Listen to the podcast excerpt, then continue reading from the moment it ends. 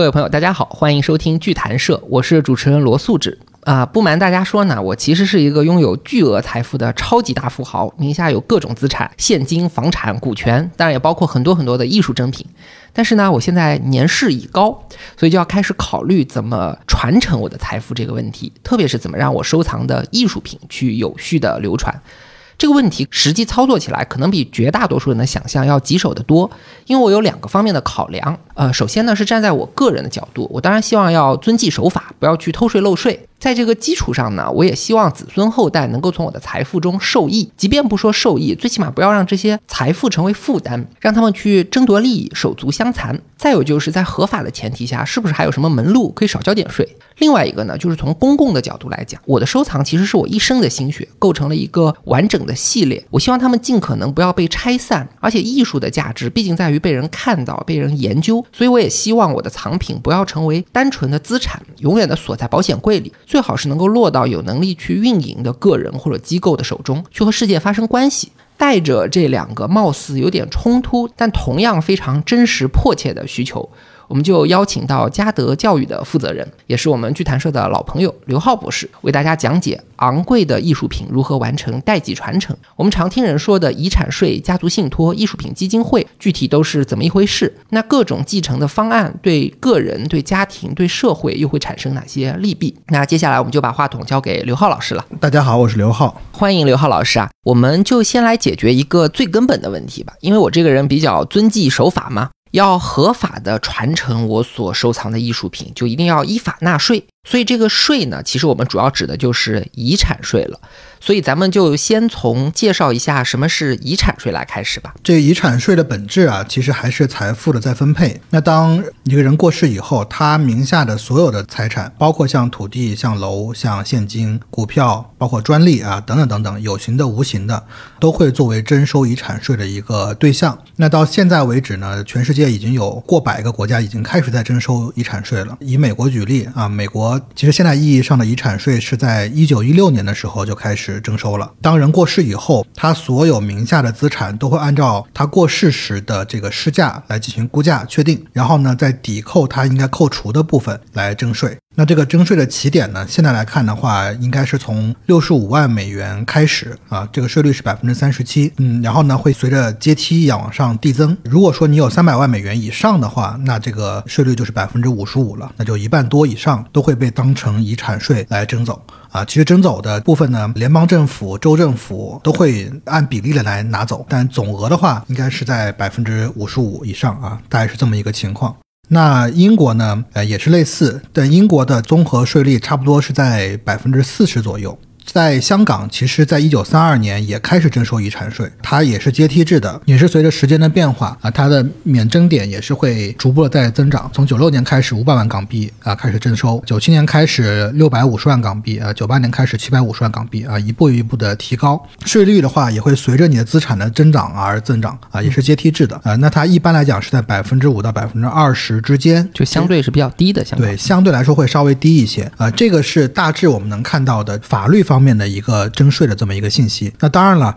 有很多的免税条款中间会出现，比如说被继承人在他过世之前，比如说有个几年的一个范围之内，在更早的时间，如果他已经捐赠出去的这个资产，那就可能就可以免税了。包括被继承人在他过世的过程当中产生的所有的费用啊，也是可以免除的。那也包括他像公益啊、慈善啊相关的一些捐赠啊，也是可以免除的啊。所以其实如果算上可以。扣除的部分的话，可能税率没有这么高。但是呢，总体而言的话，这遗产税还是非常非常多的啊，所以说很多的富豪、很多的这个呃家族在规避遗产税方面的诉求其实是非常大的。对，遗产税和所有税收一样，本质上都是为了调节社会财富所做的一个二次分配。那因为它征收的对象是特定在遗产这个环节，而且通常采用的是阶梯式递增的这么一种税率吧，所以很显然，它设置的初衷就是为了缓解财富在少数的个人或者家族。中世世代代的累积，越来越集中所形成的这种贫富悬殊或者叫社会不公吧。那刚才刘老师提到说，全世界现在已经有一百多个国家在征收遗产税了，而目前我们国家虽然还没有开始征收遗产税，但相关的讨论和研究在法学界还有经济学界一直都是存在的。我们基本上可以预见，在中国推出遗产税的一些困难。我主要说三点：第一，就是说起征点怎么设置的问题。我们主观上是希望通过遗产税去让富人多出钱，再经由政府去投入到公共事业，从而调节贫富不均，让全社会都去受益这么一个结果。但问题是我们好像很难去画出一条线来界定到底谁是富人。比如说一两千万的财产，在三四线城市肯定是非常富有了，但如果在北京、上海、深圳这样的地方，考虑到有更昂贵的居住成本、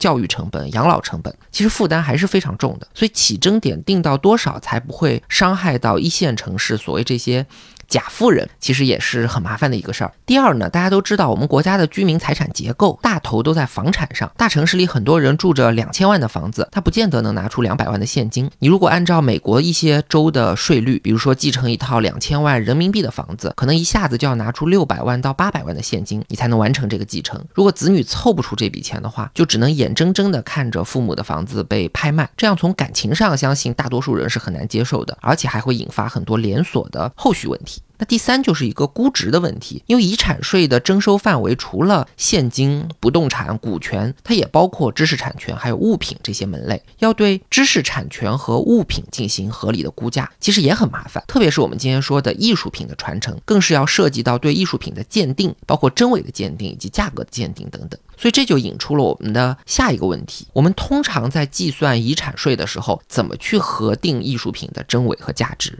嗯，这个其实涉及到一个更大的问题，就是整个艺术收藏的问题。我们看似在一代交给另一代艺术品的过程当中产生的价值和价格定位的问题，其实本身是一个从你刚开始收藏艺术品就会出现的问题。这个问题呢，包括很多。第一项呢，大家往往忽略的，但是当你可能涉及到传承、涉及到艺术品的，不管是信托也好，还是基金会也好，都会出现的问题，就是确权。嗯这个确权呢，就是你要明确的证明这件东西的归属。权在哪儿？那一般来讲的话，我们可以通过最早你购买艺术品的发票或者是记录，比如说拍卖的记录，或者是古董店或者经纪人出示的发票，来用这种方式来明确这个艺术品的权利归属于你。或者呢，可以在你收藏过程当中啊，你可以把这个东西做出版物啊，在出版物中间出版的时候，也可以明确这个权利啊。这个可能是大家忽略的，但是在西方比较成熟的体系下面，如果说涉及到艺术品传承问题的话，一般来讲，律师或者是税收的专业人士会要求要尽早的把艺术品本身的档案建立好，把它整个收藏过程和购买的记录给明确好。呃，第二个呢，就是你在艺术品传承过程当中，其实会出现很多的成本，那这个成本呢，包括你购买成本，包括之后维护的成本、展览的成本、修复的成本，这些成本其实要整个都要算在你的这个艺术品传承过程当中的。那在这一块，在你传承过程当中，如果有明确记录的话，这一部分其实是能够加到你整体的成本里面去。这是第二部分。第三部分呢，就是你还有涉及到整体的这么多年的一个保存、一个修复等等过程当中，当你在传承过程的时候，有可能你的下一代并没有你上一代有那么充分的艺术品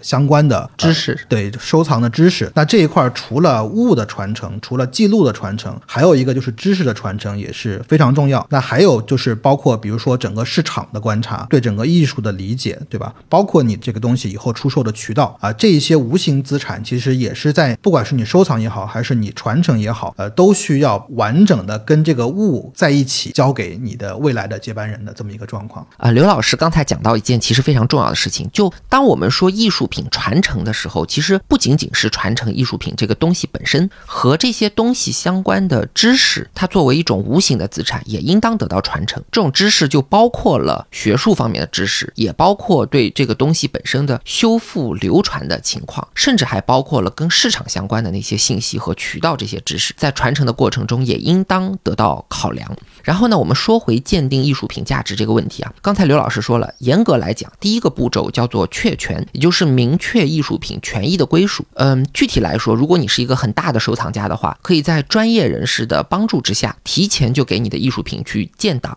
然后在这批东西需要传承的时候，有一些市场背景的第三方团队就能基于档案给出更精准的估值。这个估值理论上就是需要缴纳遗产税的那部分价值。但是呢，也有一个比较人性化的一点，就是你为了保存这些艺术品所付出的成本，是可以从遗产税的基数里面进行扣除的，就包括存放、修复。展览以及开展各种学术工作的成本，这些都可以抵扣掉。所以说，如果你有很多的收藏相关的档案工作开始的越早，记录的越全面，那在继承的过程中就会越便利。对这个建档过程当中呢，其实作为一个专业的藏家，在你刚开始收藏艺术品的时候，这个档案就应该是建立完整的。当你在出现艺术品需要交给下一代交接的过程当中的话，这个档案会起到很重要的作用，尤其是它的价值和价格问题。当你传承过程当中确实。实是需要有一个专业的团队来进行服务。像英国、美国，当出现艺术品传承的时候，一定是会需要有一个团队进行估值，对价格进行一个判断的，包括真伪也会做一个判断。那如果说涉及到征税的问题的话，那会有一个专家团队来负责这个项目。那这块儿它可能会有博物馆的专家，会有呃拍卖公司的专家，会有市场的专家啊，综合来给你进行一个判断估值。对，那在这个判断过程当中，之前你建的这个档案，包括它的确权，包括它整体的。成本的一些记录，包括这么多年你是不是很好的保护它、保存它，有没有进行过修复？那你对它本身了不了解？等等等等啊，这一系列的档案在这个时间点就显得特别的有意义和重要。嗯，我们这里讲的确权也好、建档也好、抵扣也好，各种工作都需要很多法律方面、税务方面、艺术市场方面的专家来给你提供服务。所以我感觉好像是特别有钱的那种大富豪才有能力做这些事情。那假设我只是一个普通的，比如说富裕中产。产之家手上刚好有一些比较好的艺术品，但是我没有这些庞大的团队来给我服务，那我应该怎么办呢？嗯，这个问题的标准答案应该是在你艺术品传承过程当中出现的所有需要提供的服务，所有需要接受的专业的知识和帮助。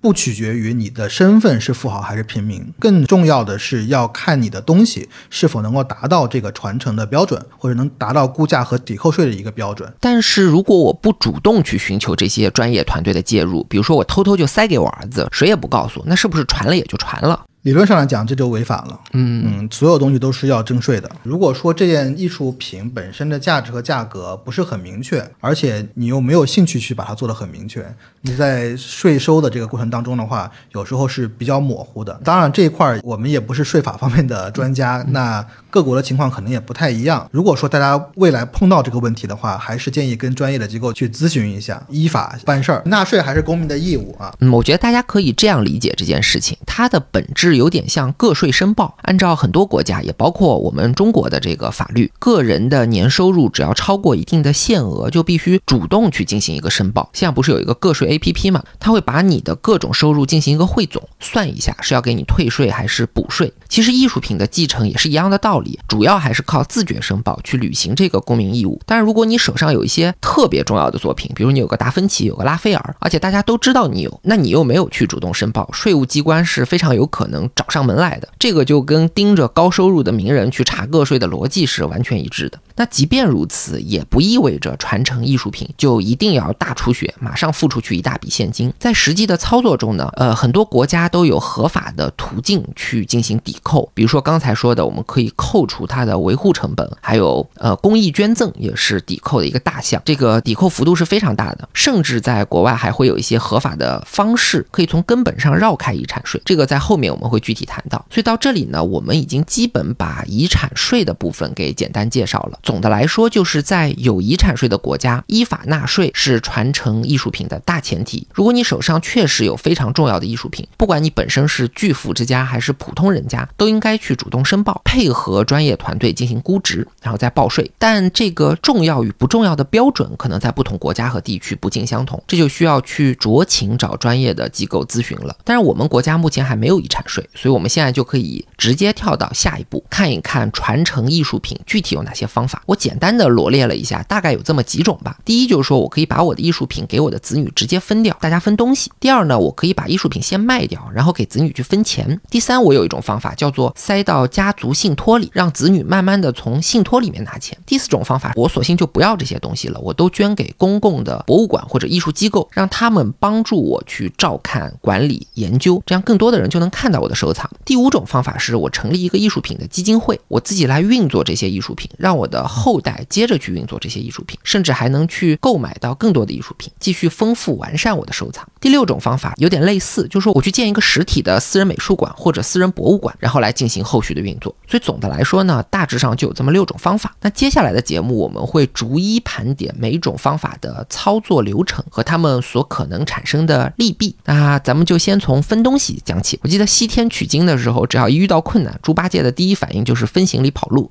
所以分东西可能能是所有人最容易想到的一种处置物品的方式。那这种简单粗暴的方法，它是不是有什么缺点呢？这个可以先跟大家分享一个故事。全世界有一个非常知名的一个艺术的专业的行家，也是著名的艺术品经纪人，叫 Giuseppe Eskenazi，艾斯克纳奇先生啊。他呢，应该是在全球范围之内算是顶级的中国艺术的经纪人了。他购买的东西其实创造了很多的中国艺术品在世界上的拍卖记录。之前节目中间很多人都反复提过他，讲到他的事儿，讲过他，有非常重要的东西都经他的手。他二零一二年的时候。写过一本回忆录啊，这个回忆录中间呢就有一则故事啊，因为当时我是这本书的译者之一，所以说这个故事我到现在都非常的记忆犹新。这个故事的英文名字呢叫做《A Buffalo in the Court》。Court 呢，就 c o r t 啊。一般来讲呢，我们在艺术品中间讲到 court 的话，指的是宫廷的意思。那我们当时看到这个题目，我们就翻译成了就是宫廷水牛。对，宫廷水牛啊，有那个图片呢是一个玉的啊，所以就是碧玉，宫廷制的碧玉的一个水牛的这么一个小的一个摆件吧。但是呢，当我们读完下面的文字的故事，发现不是这样的。下面的文字呢告诉我们说，当时有一个人拿着这只水牛送到他的店里面去，问这件东西大概值多少钱，如果合适的话。话就想出手，那当时 S 和 Nasi 觉得这件东西也是非常的珍贵，当时就以一个比较高的价格给买下来了。买完了以后呢，过了几天，又有另外一个人找上门来跟他说：“你们前段时间是不是买了一个水牛？这个水牛呢是非法得到的，是我的，但是被他给卖掉了。嗯啊，你们把东西要还给我。”那 S 和 Nasi 他们作为店家呢，没有办法分辨这个事情到底是一个什么情况，于是这个事儿就对峙公堂了。对峙公堂以后呢，最后发现原来第一个卖的人和后面过来要。把他寻回的这个人啊，其实是一家人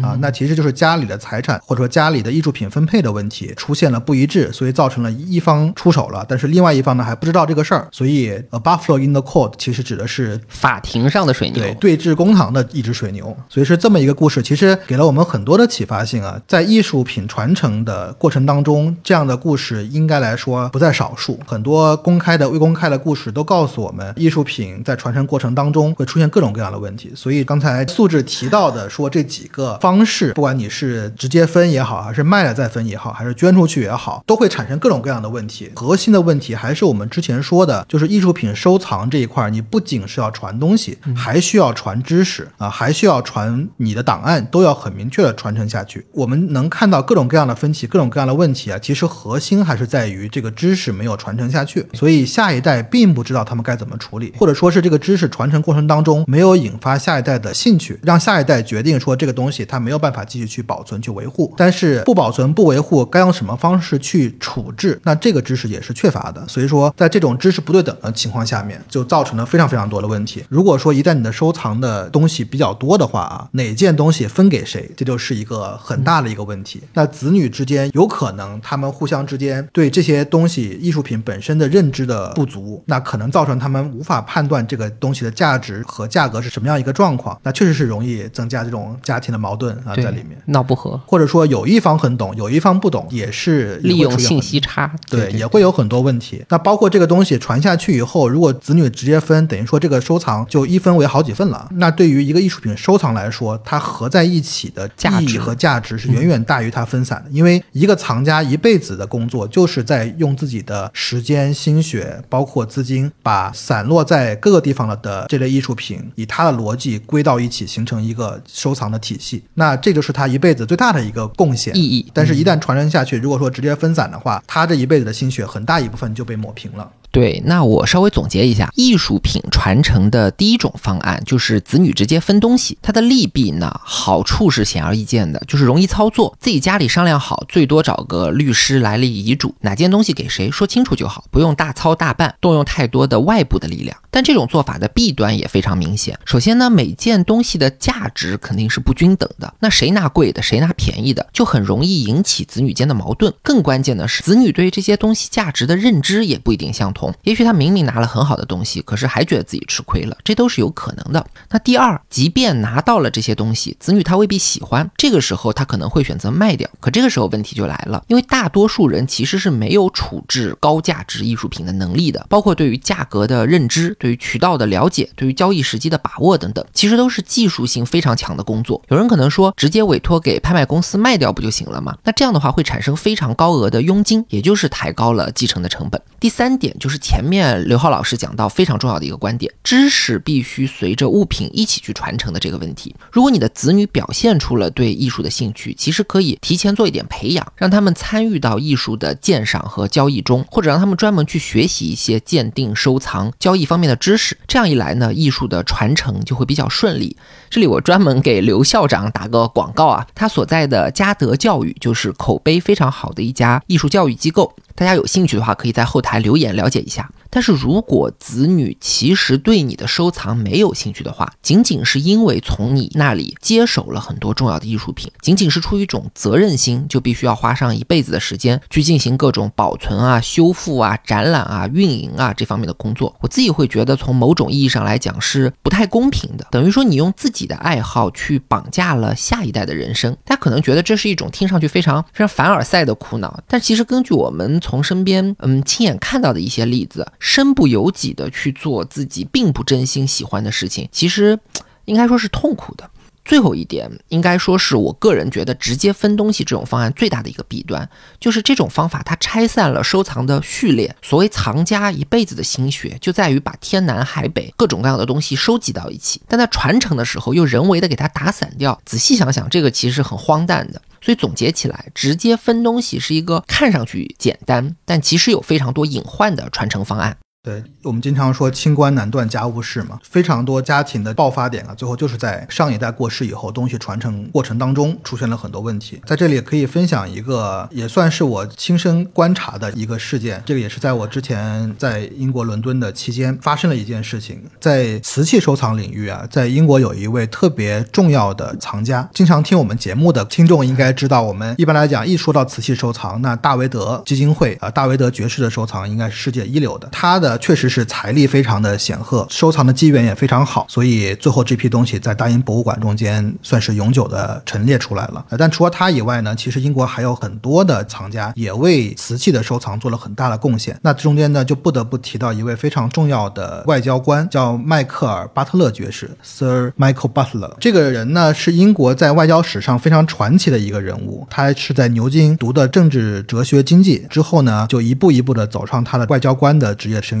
他的履历啊，非常的显赫。在他加入英国外交部之后，他驻过联合国，任过使节，驻过英国驻巴格达大使馆啊，也任过职。然后之后还去过巴黎。那更重要的是呢，他在英国和当时的欧洲共同体之间，在撒切尔夫人的领导下面，为英国整体的税收和费用的减免做了很大的一个贡献。他的一生呢，在英国的外交史上是有非常浓墨重彩的一笔的。他呢很有意思，他一辈子呢就特别喜欢中国的瓷器，这也。源于他早期通过收礼物收到了一个中国的一件瓷器，这个瓷器是什么呢？是一个绿釉的竹节形的酒壶，康熙时期烧制的。这个酒壶呢，可能价值不会是特别特别的高，但是却引发了巴特勒爵士对中国瓷器收藏的一个兴趣。那之后呢，他就不断的收藏各种各样的中国瓷器，也通过他外交工作的便利，能够到各地购买不同种类的瓷器。那这么多中国瓷器在中国的历史中间源远流传，他最钟爱的非常关注的一个部分，就是从明代的末期万历以后，一直到清代的早期康熙、康熙早期这段期间。这段期间呢，景德镇出现了很大的一个变化，就是因为明代国力的衰减，造成了大量的资本涌入了景德镇，所以当时整个官窑体系没有办法像之前那么一个严谨的一个运作。那很多民间资本进来以后，就烧制了非常多带有民间品味的瓷器出现，有更多的丰富的画片和 故事在瓷器上开始展露。所以是非常有意思，百花齐放，很多这种元杂剧啊、木板印刷的版画啊，都在瓷器作为装饰的一个图案出现出现了。嗯啊，所以非常生动。这也是西方当时大量的进口了很多中国的瓷器，所以在这么一个悠长的一个中西方交易的历史当中呢，巴特勒爵士也对这一块儿是情有独钟的啊，所以他收藏了非常多这个时期烧制的瓷器，而且以青花为主。他除了收藏以外，自己还做了非常专业的研究，这可能也跟他的本身的学养学识和他的工作有点关系啊。他整个是很严谨的一个人，所以说他把这段我们现在所谓的转型期的这个概念，他做了很大的一个贡献，把转型期中间没有写款式的东西怎么去分类，怎么去分朝代，什么时候是转型期的高峰期，什么时候是它的中期、晚期，都做了自己的这么一个分类。那到之后呢，其实上海博物馆还专门做他的展览，他对瓷器这一段期间不仅仅是收藏，包括学术贡献也是很大的。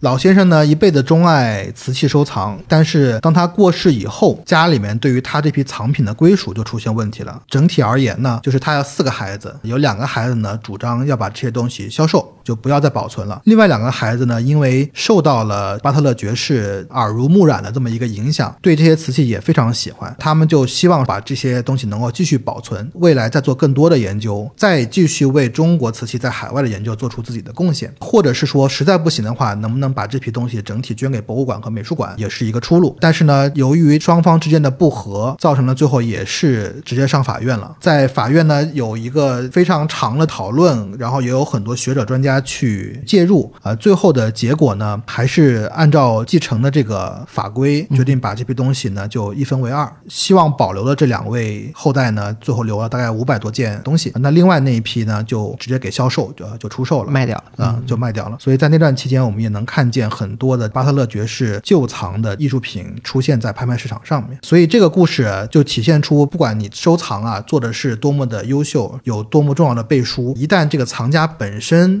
失去了对藏品的掌控，到了下一代传承过程当中，如果说延续的方式方法没有得到一个统一的话，还是会出现很多的问题和争端在里边。对巴特勒爵士遗产的这个例子，我觉得举得特别好，因为它说明了一个核心的问题，就是所谓的艺术传承，表面上传的是东西，其实传的是观念。如果你的下一代接受了你的观念，接受了你对艺术的理解，那后续的事情就都是顺理成章的。但如果你的观念没有被接受的话，从法律上来讲，最终的结果很可能就是走向卖掉分钱这个方案。那卖掉分钱的本质其实跟直接分东西是没有太大差别的，所以我就简单给大家归纳几点利弊吧。好处的话显而易见，就是公平，谁分多少钱一目了然，不容易惹麻烦，而且呢一劳永逸。你拿一件艺术品在手里，保存、维护、运营都是很麻烦的，而且是有成本，但是钱大家都会处置，所以省事也是一个很大的好处。那坏处的话，刚才也说了，首先就是破坏了上一辈人精心组织的收藏序列，很多与之相关的知识在你手里就断档了，这个是很可惜的。另外一点就是前面也提到，把艺术品变成现金，再拿现金进行切割，这个成本是非常高的，因为拍卖公司在你出售、购买都有一个很高的佣金比例，然后还有所得税、遗产税，一层一层加码上去，那这个总成本可能也是非常可观的。那我现在假设一种状况，假如我的后代确确实实对于艺术品是没有兴趣的，我这个老父亲呢又希望在最大程度上去保证他们的经济利益，我应该怎么操作呢？那大家可能会听说过一些最近很流行，在国内越来越多人在讨论的一个概念，比如说所谓的家族信托、家族办公室。所以下面我们就可以聊一聊这一类的机制和机构是不是能解决传承过程中的一些问题。我们就先从信托说起吧。那刘浩老师，你先给大家解释一下什么叫做信托。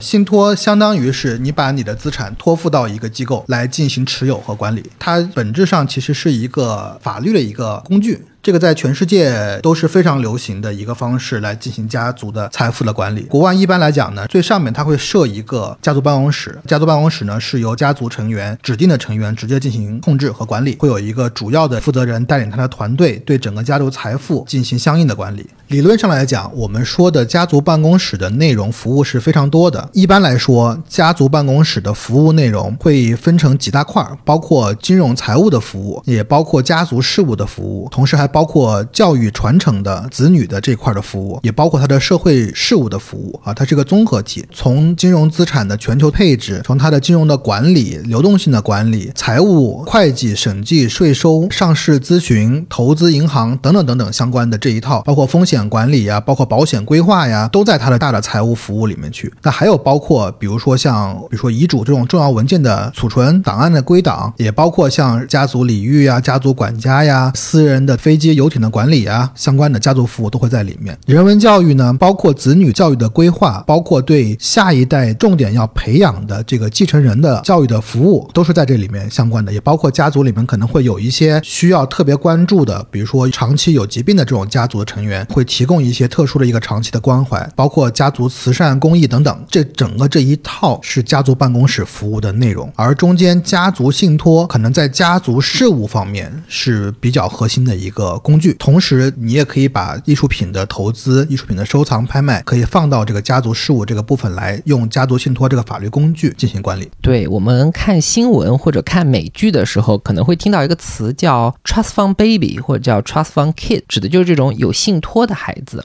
像邓文迪和默多克他们那几个孩子，还有前段时间很火的一部美剧 Inventing Anna，呃，创造安娜，那里面那个女主她伪造的这个假身份，他们都是 trust fund kid，他们呢生来就能通过家族办公室获得很多福利。我再稍微补充一下家族办公室和家族信托的这个关系。那家族办公室呢，相当于是一个机构，可以具体的帮助客户去建立和管理家族信托。而家族信托这个东西呢，它的本质就是一套法律结构，形式呢就是一堆法律文本。通过这堆法律文本，它解决的是对你的资产进行隔离、保护和传承的问题。其中的第一步叫做隔离，意思就是说信托本身它是一个独立的法人，独立于你之外的法人。你的钱一旦进入入到信托里面，理论上就不是你的钱，而是这个信托的钱了。那只要装进信托的钱是合法的话，理论上以后就算你欠债破产，也追索不到这个信托里。所以这个就叫做保护。那怎么传承呢？我们说信托实现的是一种他益权，也就是说信托的受益人不是建立信托的本人，而是家族的直系亲属。你不能随意去指定一个信托受益人，否则一旦滥用的话，会造成很多问题。只有家族的直系血亲可以成为受益人。那具体怎么受益呢？就像刘浩老师说的，你可以通过法律文本来规定，比如你可以规定，像结婚就可以提取多少钱，生孩子就给你提取多少钱，考取名牌大学给你提取多少钱，或者是生病啊，有什么急需啊，你可以自己去设置提取的条件和金额。然后家族办公室呢，就是具体去帮你操办这些事务的组织机构，也包括帮你把信托里的钱进行投资。非常有意思的一点是，原则上你是不能干预你所建立的这个信托的投资决策的，因为信托里的钱不是你的钱。那么我们现在解释了什么是信托和什么是家族办公室的问题，接下来就可以进入正题了。这些机制能帮我避税吗？我们说避税其实不是完全准确，其实核心还是起到了一个递延的一个作用。也就是说，当你的资产进入到信托传承给下一代的时候，这个时候可能遗产税是不征收的。但是呢，当你下一代把这个信托里面的收益再拿出来的时候，那这个时候你所有的该缴纳的所得税也好，在国外比如说像资本利得税也好，国内增值税也好，房产税、地产税也好，这些相应的税款还是需要去交的。所以说，它本质避税的成分并不是像我们想的那样，说富豪做了信托就是完全的避税，它还是主要起到的是一个递延的一个作用。嗯，关于递延这个概念，我再稍微补充解释几句吧。因为很多人都会天然的把信托和避税这两件事情划等号，然后认为这个税收制度有漏洞，富豪是可以避税的。其实这个认识不完全正确，因为。递延可以简单理解成是把本来现在应该要交的税，让你延期到以后去交。比如说，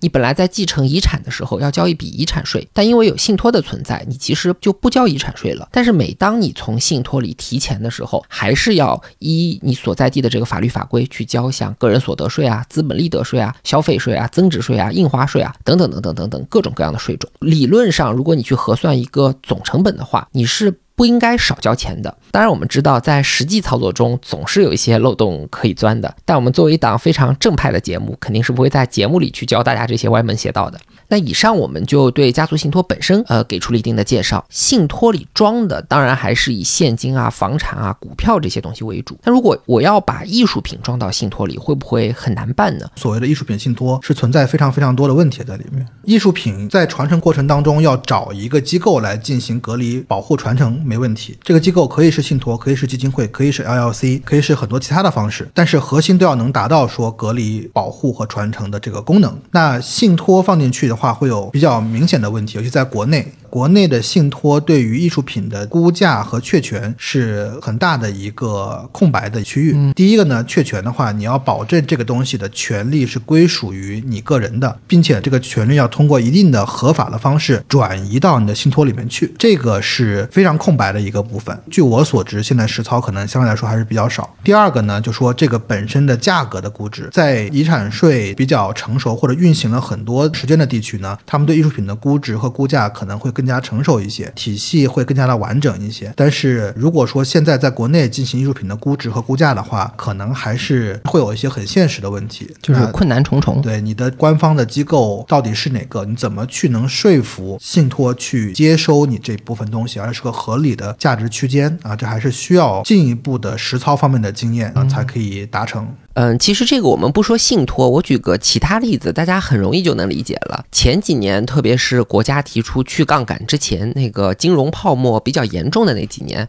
大家可能经常会注意到一些新闻，说谁谁谁用了一件艺术品或者一件文物去银行做抵押，然后做出来一个很高的估值来贷款。那很多相关的操作后来被发现都是违规的。我们一般人看文物和艺术品，可能都会注意到很多方面的价值，但是在金融、审计、税务的机构。的眼里，他们只会看重艺术品作为资产的价值，也就是价格、流动性这些方面。那么谁有这个权威来对各种品类的艺术品进行估值呢？然后再用这个估值去说服金融机构按照一定的估价塞到信托里面去。那现在从实操上来讲，国内好像是比较困难的。当然还有一个比较现实的原因，就是我们国家的历史特别悠久，艺术和文物的这个系统过于发达。相比之下呢，艺术和文物的市场就非常的孱弱。如果未来能够解决艺术品的确权问题、估值问题，然后成立一个家族信托，然后把艺术品放到这个家族信托里面去，这只是起到了它的隔离和保护的前两个作用。那还有很重要的一个作用就是传承。这个传承呢，其实又回到了我们之前说的艺术品整体收藏的大的问题，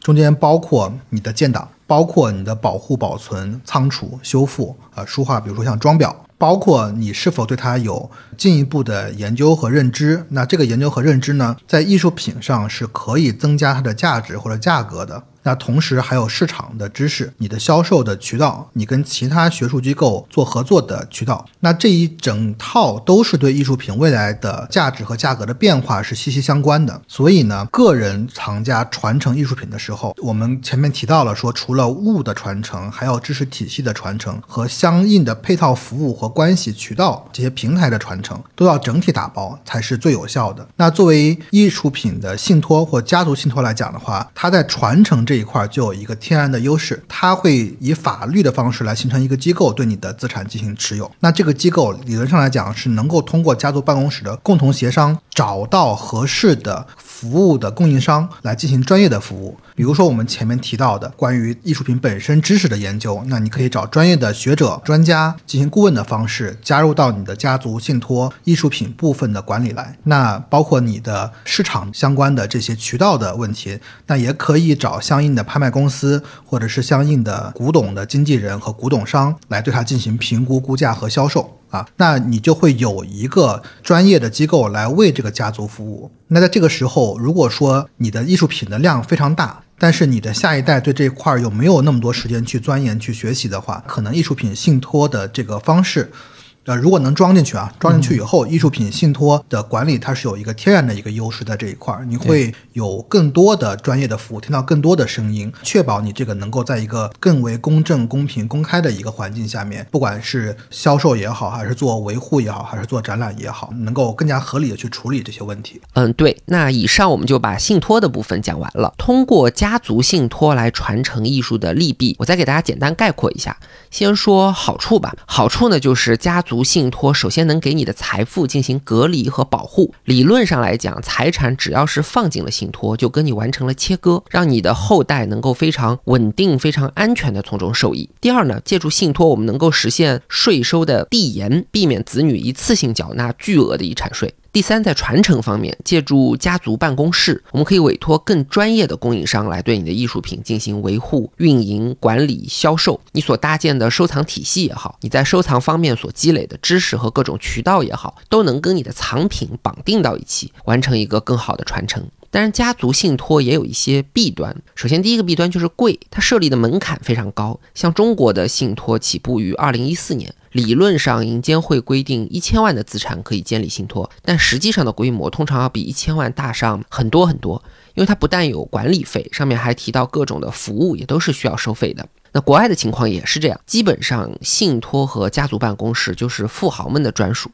第二个坏处就是要把艺术品装进信托，就必须要进行确权鉴定、估值这样的工作。那这类工作刚才说到，国内其实是没有特别成熟的快速通道给你走的。就我们目前所知，应该没有成功实操的案例。那起码国内的操作性就不太强了。节目说到这里呢，我们就已经介绍了直接分东西、卖掉分钱，还有设立信托这三种传承方案。应该说，三种方案都是以比较利己为导向的。还有一种情况，我们可能都听说过，就是很多收藏家在处置遗产的时候，会表现出一种很强的利他性。比如，有的人会把自己辛辛苦苦收集了一辈子的非常珍贵的这些藏品，一股脑全都捐掉。那这种情况，可能在我这个俗人看来是过于慷慨的行为。他到底是出于一种什么样的心理呢？对这个方面，就触及到了收藏的一个很核心的一个问题，就是人们为什么要收藏？那收藏这个行为，其实在人类社会历来就有之。我们现在谈的艺术品收藏啊，其实非常窄。但是人类收藏叫 collector 这个行为，其实很早了。那最早对食物的收藏和收集，对吧？那是为了生存啊，为了果腹。之后，包括重要的书籍，比如说我们能看到很多文献记载的说谁谁谁好书，谁谁谁喜欢什么东西，那他对书籍的收藏，对知识的收藏，其实也是收藏的一个部分。包括啊，其实我们现在大家手机里面这么多图片，其实这些图片可以说是一种变相对自己的经历和记忆的，就 memory 的一个收藏啊，都是收藏。艺术收藏只是其中的一部分。那收藏的核心呢，有做过研究，就谈到说收藏到底为了什么？大家为的目的可能是多种多样的，但是有一个野心或者有一个目标是会达到共识的，是什么呢？就是。我是创造这个世界的神，可以这么去讲。我的收藏就是我创造了一个小天地、小世界啊，一个小世界。在这中间，我所有的意图、我所有的思想，能通过物的方式，能通过这个载体展示出来，而展示的这个意识观念能够得到越来越多的人的共识和共知。那这是件非常刺激，或者说是一个非常厉害的一件事情，有成就感。对，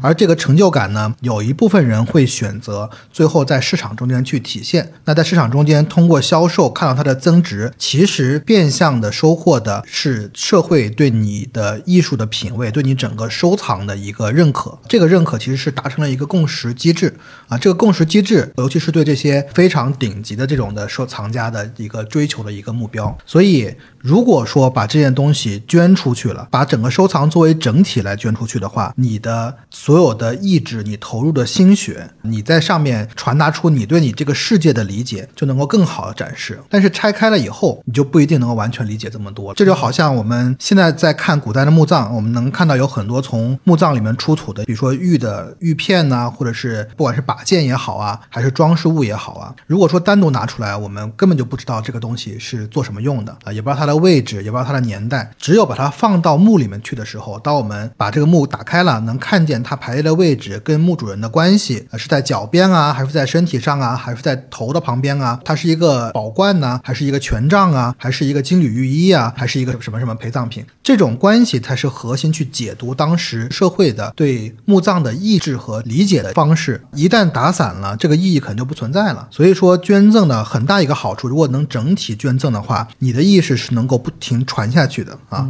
所以这个是很多人对捐赠的算是一点野心吧。对，刚才因为听到刘浩老师讲这些，我也挺有感触的。很多人会觉得，把辛辛苦苦花了无数精力和金钱收集的东西，一下子都给别人了，这个是有点反常的。那为什么人会这么无私？当然，我们肯定要承认这个行为是非常高尚、非常无私的。但除此之外，他也不是说我就是上头了，我就要捐掉。捐赠的背后其实有非常充分的理性支持。首先，一旦你的藏品和你的收藏观念被博物馆，特别是像大英博物馆、大都会这种大型博物馆接收，就意味着你的精神和你的意志得到了延续。你对世界、对文化的理解由私人的就变成了公共的，并且会影响到更多更多的人。这种成就感和满足感，可能比之于它等价的财富要大很多很多。我说的极端一点，我们现在世界上的每一个人也好，可能除了极少数的几个人吧，其实在历史的长河中都非常非常的普通。富豪也好，明星也好，一百年后不会有多少人记得你，一千年后存在过的足迹也许就彻底消失了。但是达芬奇是永生的，牛顿是永生的，苏东坡是永生的。所以你作为一个普通人，要在人类的记忆里永远存活的话，唯一的办法就是抱大腿。我不是最杰出的天才，但是我保存过天才的杰作。我在这个杰作的传承中出过一份自己的力，于是我就在人类文明薪火相传的接力中也留下了自己的足迹。可能正是因为这一点点的足迹，你就永远被人记住了。说俗一点，你想让自己流芳百世，或者说你想让你的名望能够在后世发挥更大的作用，让更多人记住，无非就是两个方面。第一个，你是在某方面的一个顶尖的创作者，就是你创新了绘画上面，你是一。一个大的艺术家，你做出了非常重要的作品。第二个方式呢，就是你是传承者，你把这件东西很好的传承下去，以至于你传承的非常好，你的名字也跟这个画作同时出现。中间最典型的例子就是乾隆的《石渠宝笈》。乾隆《石渠宝笈》其实做了一个集合，对吧？他当然了，也做了很多的鉴定的工作。但是我们现在来看，可能中间很多的这个。鉴定是有问题，是是不是没有那么准确，也跟那个时代的信息相关。但是这个集合的工作也是很重要的，所以作为藏家来讲，可能很大一部分是你在做这个集合。但是在现在信息流通更加快速的这么一个大的社会环境下面，你做集合的解读方式会越来越多。在这个时代下面，当你形成这件艺术品的一个注入的时候，比如你的收藏是它的注入之一，其实这是件很不简单的事情，是要花很大的精力和功夫去做的事儿，就好像。像这件东西可能这么多历代传下来，只有乾隆的《石渠宝笈》是它很重要的一个注录。那其他那么多闲章盖了这么多人，可能大家不一定会那么细致的去了解。不能说《石渠宝笈》，我们之前的节目也提到过，它是乾隆的收藏集，汇集了应该从魏晋开始吧，一直到清朝两千年来的书画名家精品。乾隆本身我们知道他不是顶级的艺术家，但是因为有《石渠宝笈》这么一个重要注录的存在，所以乾隆的名字总是和古代顶级艺术家、顶级作品联系到一起。其实除了拾取宝籍通过收集整合这么一个行为来对世界施以影响，还有一个更极端的例子，就是《四库全书》。乾隆他组织编《四库全书》的本质也是一个收集行为，只是他收集的对象不是物品，而是知识，而且是当时已知世界的所有知识。他可以按照自己的理解和需要，把全世界的知识汇集到一起，逐一审核哪些是不允许存在的，我就毁灭掉；哪些是允许存在的，我就给它怎么修改、怎么分类，把我的意志强加给整个文明。这件非常不可思议也非常恐怖的事情，其实就是通过很普通的一个收藏行为来实现的。对古书的禁毁和修改，那肯定是不对的。但我们也可以想象这件事情能带来多大的成就感。现代人已经不可能再成为乾隆了，但是乾隆的快乐可能可以从收藏这件事情里面体会到一点点。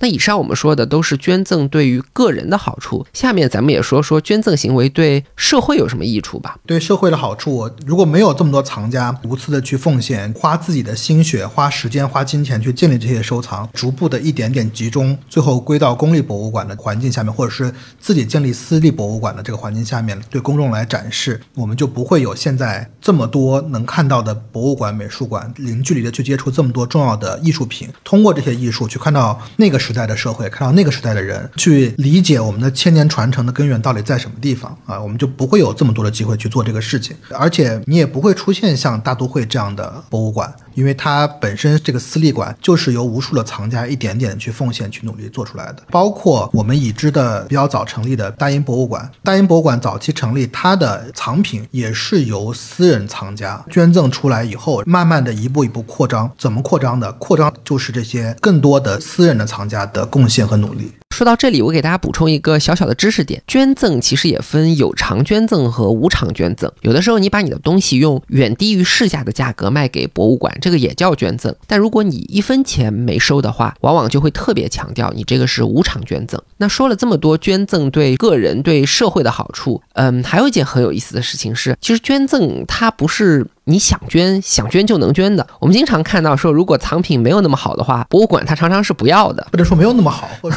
它不是博物馆最优先想要的、最稀缺的部分。对，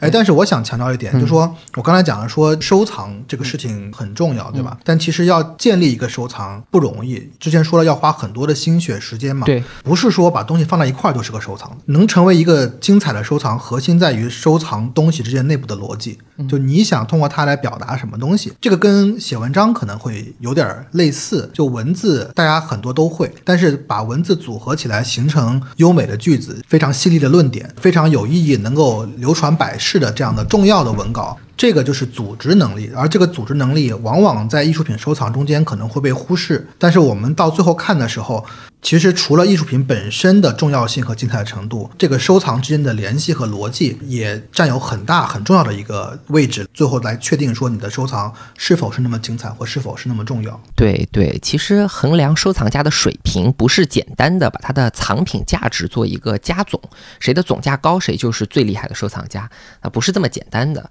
藏家的组织能力、组合的思路以及通过他的组合所传达出来的理念，其实也是非常非常重要的。所以。前面刘浩老师一直在说，我们传承的东西不光是物品，还有附着在物品上的知识，就是这个道理。那同样的，我们刚才也说到，有的时候你想把东西捐给博物馆，它不一定需要，可能也是出于这个原因。也就是说，你的组织思路和这家博物馆的组织思路，它不一定是匹配的。对，因为所有的博物馆和美术馆，其实它本身能够使用的资源，包括场地、包括人工、包括它的藏品，其实都是非常有限的。对于博物馆和美术馆的运营人员来说的话，要面对的难题就是在有限的资源下面，能够最大化的体现出馆的价值，比如说它的教育。性，比如说它的传播性、公共普及的这些知识内容，包括它本身藏品研究啊。在它有限的人手下面，有限的资源和资金下面，要达到最大化。那在这个情况下面呢，它肯定东西，不管是购买也好，别人捐赠给他的东西也好，一定是有一个优先级的啊。因为每一件东西进到馆内，从它如何归档、如何保存、如何展览等等啊，这一系列问题都是需要再花精力去做的。在这种情况下面，不能说东西不好，那是有些艺术品可能捐赠的时候，不是这个博物馆或美术馆当下最。优先的，或者最需求的，或最主要的收藏方向的话，它有可能会碰到一些阻碍，可能不会那么快的被接受。尤其是很能很多时候捐赠的时候会附带条件，这个条件包括我必须要做一些展览，必须要展示出来，在展示的位置上面可能还要有我的名字，等等等等。那这些条件呢，当然都是可以沟通商量的，包括刚才提到的说减税的部分啊，包括博物馆是否之后能够进行再处理的部分啊，可能还会有更多的一些协议，最后达到一个双方都认可的一个方式才能接受。如果我的藏品和这家博物馆的需求不匹配，他当然就不接收了。但是也有可能，另外一家博物馆其实是需要我的东西的。那我怎么能够知道，或者我怎么能够精准的找到最适合接收我藏品的机构呢？一般人是不会有能力去了解每一家博物馆的需求吧？但我记得这个问题，刘浩老师之前跟我讲过，说英国有一个项目，它其实就是专门针对捐赠中可能出现的这种情况来设计的。对，英国是有一个非常特殊的一个处理的方式，它有两个大的算是计划，一个叫做 Cultural Gift。另外一个叫 acceptance in lieu，这两个方式呢都可以由国家出面来牵头做鉴定和估值。如果说这件东西价值、价格、它的重要性都符合标准的话，那可以作为免税。然后呢，这批东西就会捐给相当于是国家的相关的管理机构。然后这个管理机构呢会把这个东西再次的分给跟它符合的公立的博物馆和美术馆。对，cultural gifts 翻译过来应该叫文化的礼物。The acceptance in lieu 翻译过来差不多就是代税捐赠这样。的意思。英国这两个项目呢，其实都是鼓励重要文物和艺术品的继承者，在没有意愿或者没有能力自己去维护运营这些东西的情况下，把东西先交给国家的管理机构，再由管理机构去对接真正有能力接手运营的博物馆和美术馆，完成一个捐赠。那这种捐赠当然也是可以抵扣遗产税的。对这个项目，从二零一一年算是正式运作开始，还是受到了非常多的支持，也做了非常多成功的案例。从二零一一年到去年二零二一年这十年期间呢，总共有将近四百件东西通过了这两个项目的审核。那中间总共这四百件东西的价值呢，差不多是四点六亿英镑。那他们免去税的额度呢，也差不多是两点八亿英镑。嗯所以能看对这个项目还是非常的积极的在运转的。呃，尤其是在去年，这个项目收到了非常重要的一批东西，中间呢包括像 Anthony Van Dyke 画的画像，这个当时是估价估了五百一十万英镑，最后呢是分给了 Ashmolean Museum，就是牛津大学的博物馆。我们能看到他公布的资料里面，很多接收的单位都是各大博物馆，比如说像 Fitzwilliams，就是剑桥大学的博物馆，还有 National Galleries of Scotland，这是苏格兰国家美术馆。那中间很有意思的是，二零二一年年他们收到了一批从 Stephen Hawking 家族用来捐赠然后抵扣税的一批东西。这个呢主要分成两部分，第一个呢是霍金教授他的档案，这个是捐给了剑桥大学的图书馆，它的估值呢是两百八十万英镑。另外一批呢是霍金教授的办公室，我觉得应该是他办公室中间的一些器物、家具相关的东西。这一部分呢是捐给了科学博物馆，它的估值呢是一百四十万英镑。对，所以在英国，除了艺术品，其他文化、科学、历史档案的继承者都可以把东西先交给政府的管理机构，然后由管理机构去对接最适合保存这些东西的博物馆，进行一个捐赠。那这就是一种非常精细化的传承机制了。而且刚才刘浩老师说了，这两个项目在过去十年里接收东西的总额超过了四点六亿英镑，然后抵扣的税款达到了二点八亿英镑。这么算下来，就有一个百分之六十的抵扣幅度。某种意义上，你可以理解成在政府的组织下，用百分之六十的价格把你的东西给回收了。对，所以说这样的话，一定程度的可以减少博物馆和美术馆的压力，但同时呢，也剥夺了一些博物馆和美术馆的自主权，双刃剑吧，有利有弊。其实是很帮助藏家的。以我个人，我要去对接那么多博物馆是很难的。这个项目很显然对藏家来说是很有好处的。对，一般藏家，比如说我主要收藏某一项，那我就会跟我所在的这个区域或国家收藏这个最大的一个公立机构或私立机构有一个长久的联系。如果联系比较缺乏的话，其实捐东西有些时候也是很困难的。接受捐赠这一方同样要配套资源，双方都有成本，双方都有付出，所以在这个时候是一个平等互利的关系。这个时候呢，就需要更多的细节的商讨了，case by case 吧，每个情况都不太一样。对，我们也会听说一些案例，就说捐赠者会希望博物馆用一定的标准去展陈我的藏品，那博物馆可能没有这个条件，于是捐赠方就除了捐物以外，还特别捐一笔钱来达到他所希望的效果，又捐物又捐钱，这种情况也是有的。那到这里，我觉得我们把捐赠的部分也说的差不多了。同样的，我就简单总结一下捐赠的利弊吧。捐赠的弊端呢，除了子女当然在经济上会嗯蒙受一定损失，还有就是他比较困难去找到特别匹配的接收机构。那捐赠的好处就很多了，首先就在于它能让藏家的心血得到最大程度的保存、展示和研究，让你对艺术和文化的理解由私人的东西变成一个公共化的东西。而且我们说这些高价值的艺术品，它不仅仅是个人的资产，它也是人类共同的财富。你可能买得起达芬奇，但并不代表你比其他人就更多的拥有了达芬奇。所以让这些东西走进博物馆，让它更好的发挥学术价值、公共教育的价值，其实是非常好的去处。那作为个人，除了成就感，也能获得很多的社会荣誉，而且还能大幅的抵扣税款。所以总体来说，捐赠其实是一个非常有吸引力，而且是非常合乎理性的一个选择。但是如果要达到上面说的延续你的收藏理念、丰富人类文明、推动公共教育这些非常崇高的目标的话，捐赠其实也不是唯一的选择。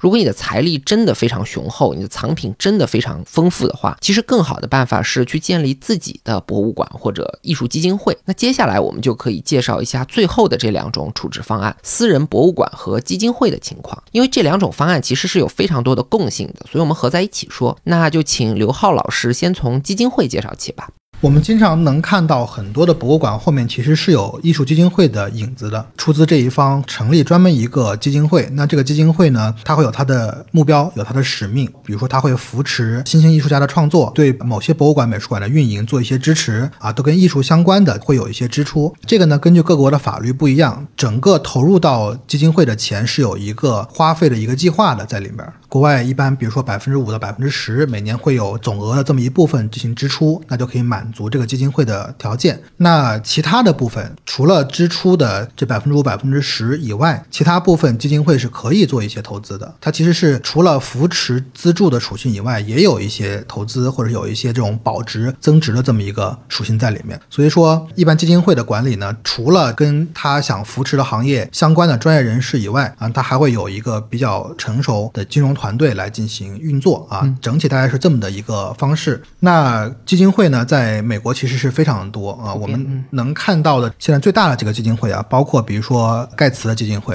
比尔盖茨和他的前妻当时共同成立的，也包括像杜克的杜克 Endowment 啊，像福特公司的啊福特的 Foundation，也包括像 Lily 啊这个制药的 Lily 的 Endowment 等等等等，还有这个 Bloomberg 相关的这些大的家族、大的企业，他们做的这个基金会，中间呢比较特殊。或比较跟艺术直接相关的，就是 Paul Getty Trust。这个就是盖提的一个信托或盖提基金会。这个基金会呢，主要就是做艺术相关的资助和支持的。它本身呢，在加州就有自己的馆，然后做的非常的成功，中间有很多重要的艺术品的收藏。对，基金会其实是一个以公益和慈善为目的的财团法人。通常呢，成立基金会都会有一些比较专门的公益目的，比如说公共卫生啊、儿童教育啊、气候保护啊等等。那刚才提到的盖提基金会，应该是专门做艺术的基金会。里非常有代表性的法律会要求基金会每年要分配一定比例的钱用于他所承诺的这项事业，一般这个比例在百分之五到百分之十之间。那其他的钱就可以用于投资。所以，我们经常会看到很多盈利性的项目或者企业，它背后都有公益基金会的钱。这个原则上是合法的，和信托一样，基金会也是独立法人。也就是说，你的钱和艺术品一旦放进去了，哪怕是你自己成立的基金会，法律上来说，它就不是你的东西了，而是基。金会的东西也等于是捐掉了。但是在实际的操作当中，你还是有很多机会去通过理事会对你的资产继续发挥你的影响力。对，成立艺术基金会本质还是一个公益和慈善的这么一个行为，捐是前提啊。那你把你的不管是艺术品也好，还是你的资产也好，还是你相关的博物馆、美术馆的建筑也好，还是要先捐出去啊，成立这个基金会。那基金会呢，本身它会有理事会来运作。当然了，捐赠人如果有意愿的话，对于这个基金会还是会有很大的一个影响。但是呢，我们也能看。看到啊，随着时间的推移，很多基金会可能在运营方面，比如说资金比较短缺。最典型的就是费城有一个叫做 Barnes Foundation，啊，这个馆呢之前不在费城，但是由于之后的资金问题呢，它最后挪到了费城。同时由其他几个基金会共同帮助筹集的款项，建了一个新的馆。最后这个东西就永久的在费城来陈列了。所以说它的理事会的席位呢，也在这个过程当中逐步的扩大。它确实是需要吸纳更多的资金，然后，它的权益就会被稀释，权益会被稀释，投票的席位会减少，它就逐步。从私人、个人的越来越公开化，越来越大众化啊，呃，也会有这样的出现啊，这个很有意思啊。我们看新闻有时候就会看到说某某富豪把自己的财产好几十亿、好几百亿美元一下子都捐掉了，全部都拿去做公益了，听上去是非常惊人的。那也有人会说这个做法纯粹就是避税，根本就不是为了公益。嗯，这些说法都有点对，他们确实是把自己的资产都放进了以公益和慈善为目的的基金会，而且前面也说了，基金会是一个独立的法人实体。也就是说，进了基金会的钱就不是你的钱，当然也就不用交遗产税了。但实际上呢，捐赠人和他的家族还是可以通过在理事会的席位去继续处置自己的资产，包括把这些资产以每年不低于百分之五到十的比例投入到公益事业，也包括进行盈利性的投资，让这些财产继续去保值增值。所以，成立基金会然后再捐赠给基金会的这种行为，有点像自己捐给我自己的感觉。但刚才刘老师也说了，原则上基金会的创始人只是一个股东，在未来的运营中呢，他的权益是有可能被稀释的。